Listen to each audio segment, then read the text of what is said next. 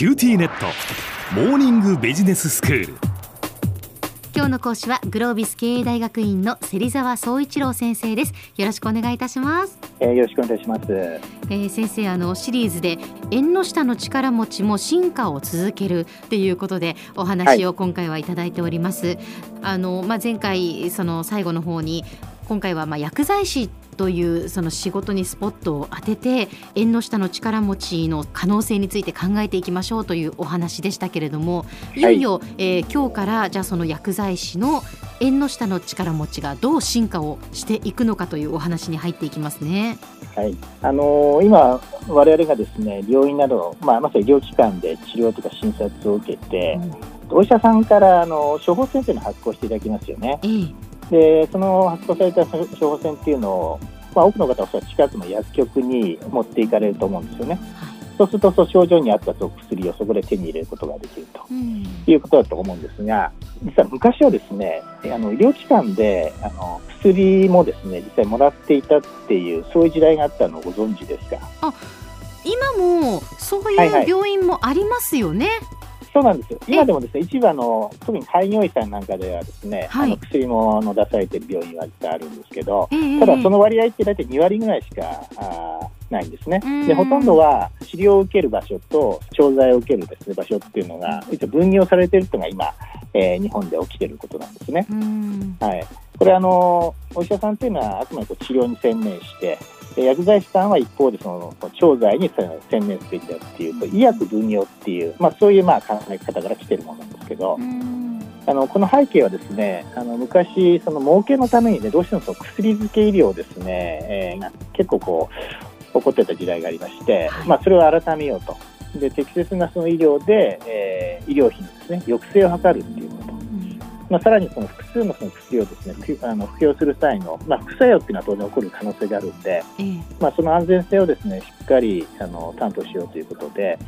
まさにその化学物質に精通したですね、薬剤師さんがそこのチェックをえ行うこととか、うん。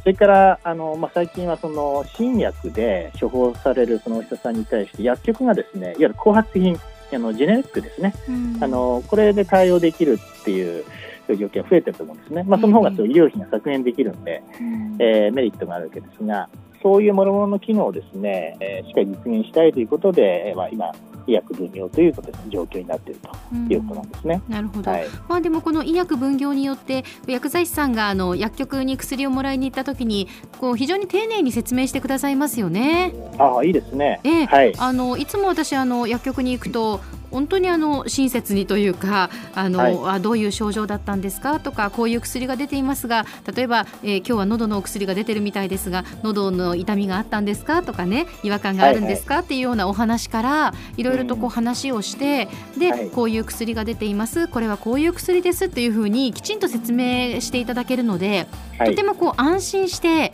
えー薬を飲めるなっていうふうに感じてます。いいですね。うん。それがまさにその薬剤師に一つ課されたですね、えまあ、仕事使命でもあるわけですよね。はい。えっと、一方でですね、薬局に行くと、うん。ちょっと待たされることってないですか？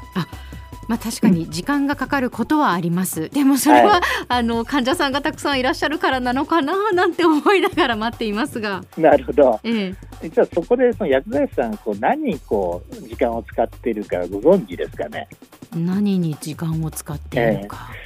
薬の調合をなさってたりするんですよね。えまさにそういうことなんですね。ええ、まあ、複数のですね、まあ、医療機関にかかるケースって言われて多いじゃないですか。はい。例えばそういう場合にはですね、意外とこう同じ薬がですね、重複してあの処方されたりですね、あるいはその飲み合わせがこう悪いことっていうのがあったりしますよね。はい。で、そういうところをまさにプロの目でですね、えーチェックするのが薬剤師さんの役割であって、場合によってはその、えー状況をそう医師にこうフィードバックして確認するってことを実はするんですよね。ええ、ええ、まあ、こういったの疑義紹介っていう言い方をするんですが、はいで場合によってはあの処方内容をですね、それによって変更したり、うんあるいは処方自体をやめるっていう、こういう対応を実はあの裏で行っているんですよね。ああ、そこまでやってらっしゃるってことなんですね。そうなんです。まさにそういうご苦労をですね、薬剤師さんはなさっているということなんですね。うん。あの医薬分業がまあ始まって、もうすでにもう20年以上経過してるんで、えーまあ、当初はですね薬局もその制度面で守れていた部分もあったんですけど、うんまあ、最近はもう医療財政が非常にこう逼迫してますので、まあ、本来のですね、まあ、薬局の、まあ、使命をですね果たすようにあの行政からもですね、まあ、強いやっぱメッセージがあの発せられているという状況が今あります。で特にですね今の日本のその厳しい医療財政の中でも、えー、と残薬問題とですね減薬の、おまあ、取り組みっていうのがですね大きな課題となっています。はいはい薬を飲み切ることによって、まずそのあの病原菌ですね、これを根絶,、まあ、根絶できるわけなんですけど、えー意外とですね患者さんっていうのは自分の自己判断で、あの最後まで薬を飲み切らずにですねやっぱ廃棄してしまうというケースが結構あるんですね。でその額が実は年間500億円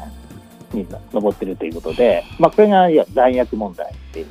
であります。あーこれは効きますね、まあ、例えばその抗生物質も5日間飲み切ってくださいねっていうふうに言われるんだけれども、はい。その3日ぐらいで症状が良くなったら、もう飲まなくなったりとか、はい。そ、れからこうついつい飲むのを忘れてしまって、そうなんですね。えーその残ってしまう薬が残ってしまうというのはやっぱり効く話ですよね。はい、これ飲み切った方がその患者さん顧客にとっての、まあ、健康に対してプラスになるということなんですけどなかなかそこがですね、あの十分徹底されてないということですね。うんえっと、さらにですねその医師の処方に対して、まあ、飲みやすいやその飲み切れるかをちゃんと考えて薬を変えたり減らしたりするのが、えっと、もう一つの減薬対策というものです。はいえー、となるべくですね、まあ、薬を飲まなくてもいいように病気を予防することとか、それから薬を適切に飲んでもらうことによって、まさに治療効果を高めるのにですね、結果的にこの減薬にえーつながるわけです。うんまあ、このようにですね、えっ、と、残薬解消も、それから減薬推進もですね、これ実現するには、まずはその患者さんのですね、えー薬へのやっぱ意識を変えていくってことが実は不可欠なんですよね。と同時に実はこれが最大の実は障壁にもなっているという現状があります。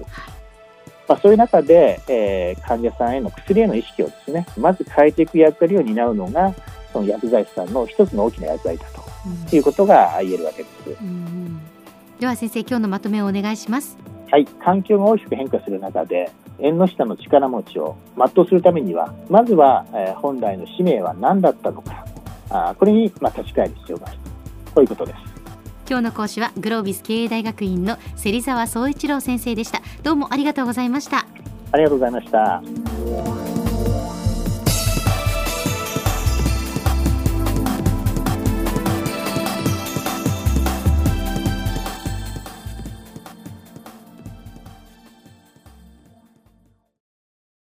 QTnet